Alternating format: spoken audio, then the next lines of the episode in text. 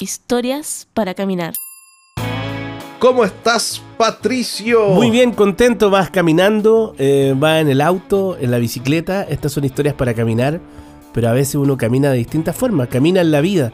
Camina a través de un auto, a través de una bicicleta o con los zapatos, zapatillas. Qué profundo, Patricio, qué profundo. Muy bien, demos inicio entonces a esta nueva historia. Y dice así, Pato. A ver, cuenta. Dada la insistencia de uno de mis sobrinos regalones, les relato el increíble episodio que viví. Ya, no tiene título, pero parte así.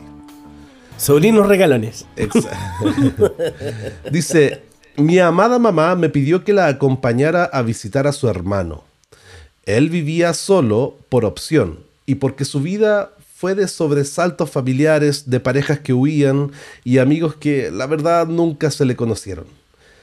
Llegando a su casa, el diálogo entre mi mamá y el tío, el tío Pablo, me resultó divertido porque él solo hablaba de sus enfermedades. Ah, probablemente tenía nuestra edad, pato. Uno, Claro, probablemente. uno ya habla de, de, de pastillas y cosas así. Claro. De la otras pastillas.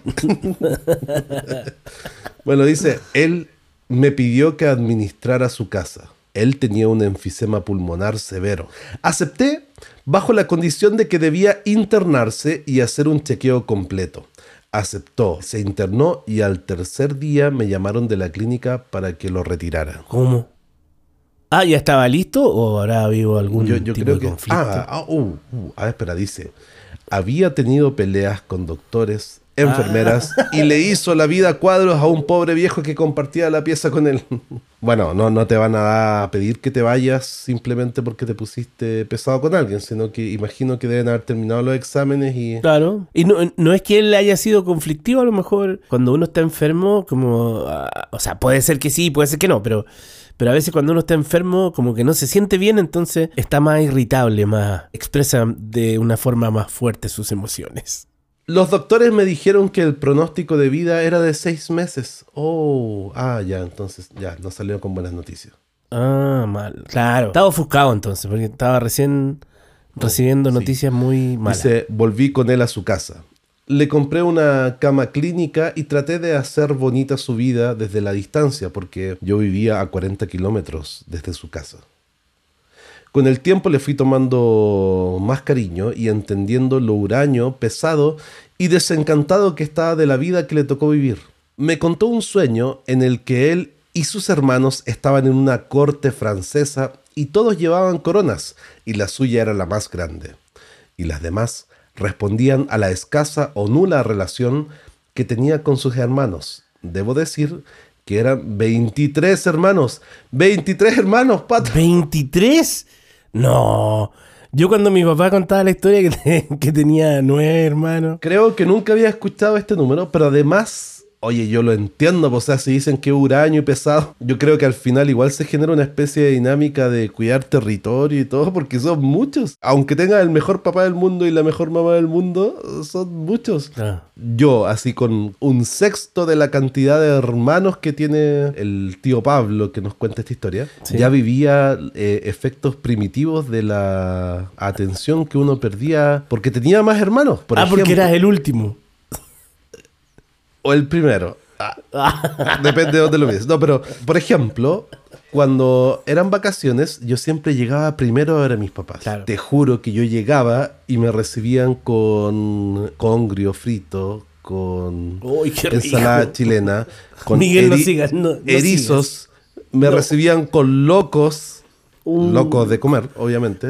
¿Con mayo, Eh, con mayo casera? mayonesa casera, pebre casero, Oh. con pisco sour casero, con todo eso. Y en cada una de las mañanas que me despertaba, el pan del desayuno estaba tan bien hecho, con tanto amor, e- estaba como perfectamente humectado, con sabor. Hoy no, era todo exquisito. Pero ¿sabes qué? Después llegaba el hermano después. Y como que ya uno notaba que te empezaban a dejar de prestar atención porque yo lo notaba siempre en el pan del desayuno, porque al principio te conté cómo era el sándwich. Después era un pan que, que ya solamente le ponían mantequilla y era como de un solo zarpazo le ponían le ponían la mantequilla y quedaba así como en una orilla del pan.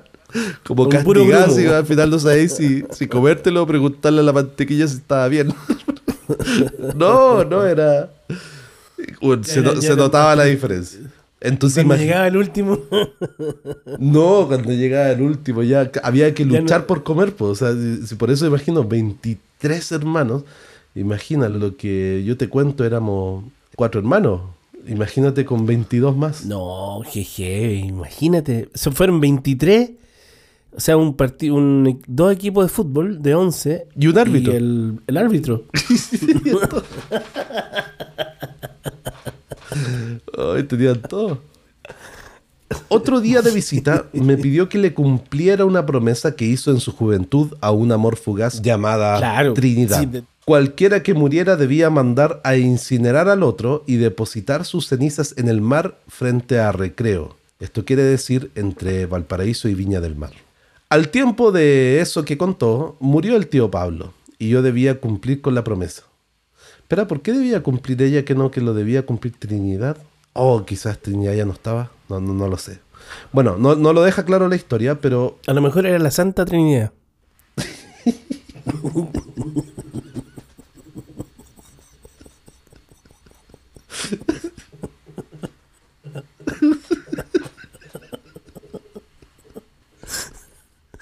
al tiempo de eso murió el tío Pablo y yo debía cumplir con la promesa. Ella la cumplió entonces porque probablemente no estaba Trinidad.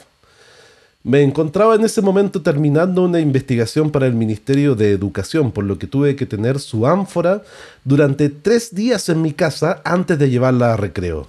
Viajé con el ánfora y kilos de hojas de mi informe final para el ministerio y con mucho ánimo de cumplir con lo prometido, me puse de acuerdo con mi hermano menor, que vivía en Viña del Mar, para que me fuera a buscar al terminal de buses cuando llegara. Ah, claro, hay que recordar en la historia que eh, le encargó el tío que sus cenizas fueran eh, tiradas al mar ahí en Viña del Mar. Claro, entonces ella estaba viajando a Viña del Mar y el hermano menor la iba a ir a buscar cuando llegara.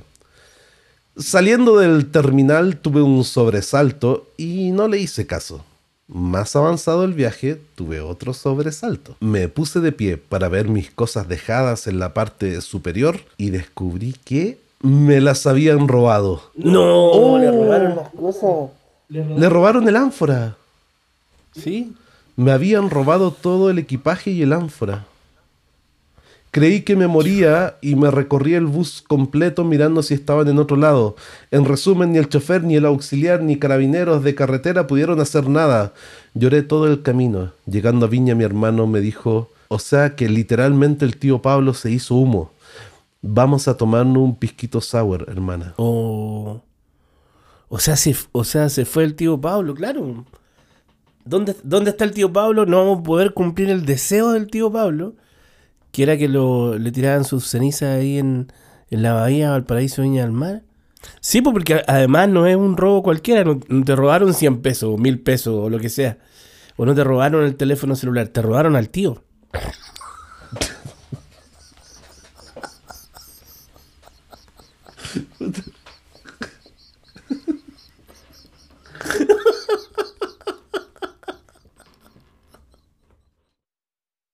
Ya, entonces el, el hermano le dijo, eh, vamos a tomarnos un pisquito sour como para pasar el, El mal momento. Claro. Y dice, y la historia no terminó ahí, porque 11 años después apareció el ánfora del tío Pablo. No. Apareció. No, qué increíble. Ah, espera, déjame leer, porque no, no, me, no me imagino cómo. Pero dice, en Quinta Normal se iba a demoler un juzgado y la jueza a cargo pidió resolver casos antiguos. Puso a una secretaria a buscar a los familiares de este señor que aparecía identificado en su ánfora con una winchitas de esas que se imprimían letra por letra. La secretaria recorrió vía telefónica a la familia de norte a sur hasta que llegaron por una hermana hasta mí. Con un miedo casi infantil le hice un altar al tío Pablo con velitas, flores y la promesa diaria de que le cumpliría su promesa de juventud. Llegó el esperado día y partimos con dos hermanas a dejar las cenizas. Llegando a Valparaíso, ningún capitán de lanchas quería llevarnos porque por ley está prohibido tirar cenizas al mar. Claro, está completamente prohibido. Sí, de hecho, mi papá lo pensaba también, pues. Pensaba eso y de- después parece que se puso a averiguar con las cenizas de él, digamos, cuando uno dice, ya, cuando yo me muera, futurizando, digamos, y parece que no, no está, como no está permitido, pues no, por ley no se puede, pero desde hace tiempo, muchos años, ¿En, no se puede. ¿En el mar o en cualquier lugar? O... Parece que en cualquier lugar no se puede, tiene que tener un permiso del, del servicio médico legal. Dice, ningún capitán de lanchas quería llevarnos porque por ley está prohibido tirar cenizas al mar. Finalmente uno accedió, pagándole el doble de lo que cobraba. Llegamos al punto exacto. Abrí la tapita del ánfora, dejé caer las cenizas y el viento hizo que volviera un montón. Entre paréntesis dice, venganza, pensé yo. ah, ya le cayeron de vuelta. Llegamos a puerto y mi hermana menos creyente dijo entusiasmadamente, ahora nos vamos al casino de Viña del Mar. Y así fue. Debo decir que mi familia no me ha permitido olvidar esta historia y ahora la revivo una vez más para ustedes. Tío Pablo, ya descansas en paz. Fuerte la historia, pero, pero linda, linda, buena la historia, me gustó. Me hizo pasar por un sinfín de emociones esta historia, Pato. Yo creo que este, Sí. está historias para infartar. Sí, porque es chistosa, es divertida, eh, es policiaca también, tiene la parte policial. Y por Y supuesto, el drama, el- tiene Claro. mucho drama. Oye, yo estaba pensando, yo tuve de, de profesora a Carlos Pinto, me hizo clase. Así que se la voy a mandar a él para el día menos pensado. Carlos Pinto, el. Ah, el de, de verdad, eh, en serio. Sí, fue profesor mío. El de la aparición de rara. Oye, yo creo que acá sacó una historia tremenda. No, porque está, está tremendo. Y, oye, quiero agradecer aquí a, a- a quien nos manda esta historia porque es una historia sensible. Muchas gracias. Creo que eh, es una historia bonita después de todo, después de todo el drama que tiene entre medio. Y bueno, muchas gracias por permitirnos compartirla con todos nuestros auditores. ¿Dónde hay que mandar la historia, la próxima historia, Pato? A historiasparaCaminar.com. Muchas, muchas gracias. Muchas gracias por tu historia.